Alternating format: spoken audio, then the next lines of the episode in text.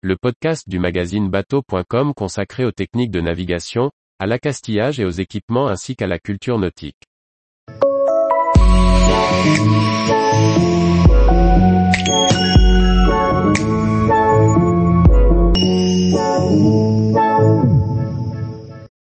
Traitement curatif de l'osmose, exemple étape par étape sur un Menorkin 55. Par Olivier Chauvin. L'osmose n'est pas une maladie incurable du bateau. Tikoi, un Menorkin 55 a bénéficié d'un traitement par un chantier professionnel. Jean Hersen, son propriétaire, a partagé avec nous les images de cette opération, une véritable cure de jouvence pour la carène. Tikoi est un Menorkin 55 qui navigue principalement entre la Camargue et le bassin de Thau. Lors d'un carénage, Jean Hersen son propriétaire remarque quelques cloques dans le gel-côte de la carène. Une fois percée, celle-ci laissait suinter un liquide à la forte odeur de vinaigre, caractéristique de l'osmose. C'est le chantier MEF de Frontignan, Hérault, qui a été retenu pour les travaux sur le bateau. Le bateau est tiré à terre. L'ensemble de la carène doit être raboté pour retirer les anciennes couches d'antifouling et surtout le gel-côte poreux. Pour permettre aux outils de travailler sans entrave, les deux hélices sont déposées ainsi que les passe-coques situées sous la flottaison. Le chantier emploie un rabot électrique réglé pour retirer les anciennes couches de surface jusqu'à mettre la fibre à nu.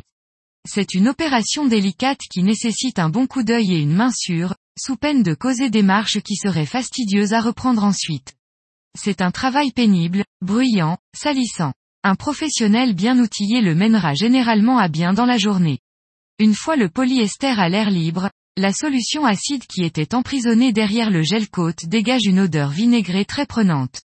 Ce liquide est principalement composé d'acide acétique qui s'est concentré dans les fibres du polyester.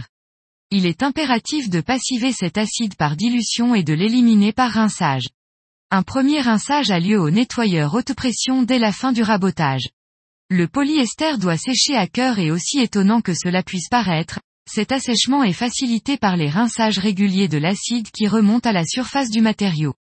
D'abord hebdomadaires, ces rinçages à l'eau claire peuvent être ensuite espacés, lorsque le pH du polyester se rapproche de valeurs proches du neutre. Régulièrement le taux d'humidité du polyester est mesuré à l'aide d'un testeur.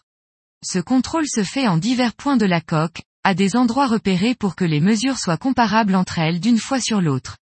Ce suivi permet de s'assurer de la bonne avancée du processus de séchage et de son homogénéité en tous les points de la coque.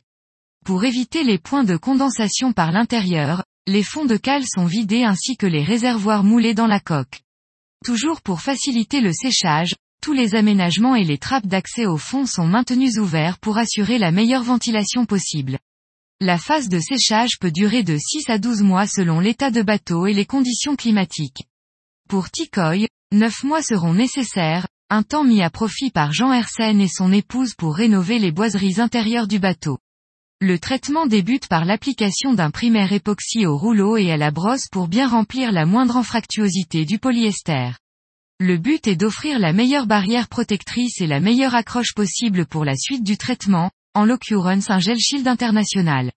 Outre sa fonction protectrice, le primaire permet de mieux visualiser les défauts de surface causés par le rabotage.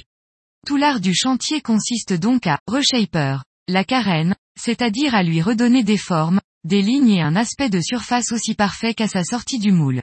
On utilise un enduit époxy qui peut être appliqué en couche épaisse, qui sèche rapidement et est facile à poncer. Un premier ponçage permet de reconstituer les lignes de la carène. C'est à cette étape que les compagnons apprécient la qualité du travail du raboteur et pestent contre l'architecte qui a placé autant de redans et de virures sur la coque. Les défauts d'aspect sont mastiqués et poncés et plusieurs couches de primaire sont appliquées. Le ponçage est grandement facilité par les couleurs des couches qui constituent des repères visuels. Un primaire époxy dit, avant anti-fouling, est appliqué.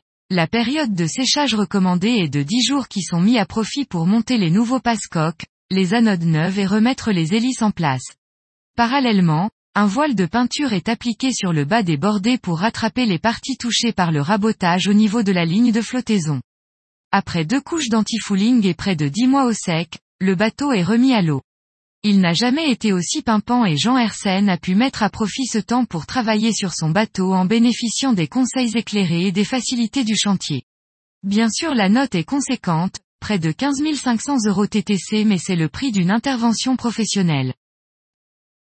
Tous les jours, retrouvez l'actualité nautique sur le site bateau.com. Et n'oubliez pas de laisser 5 étoiles sur votre logiciel de podcast.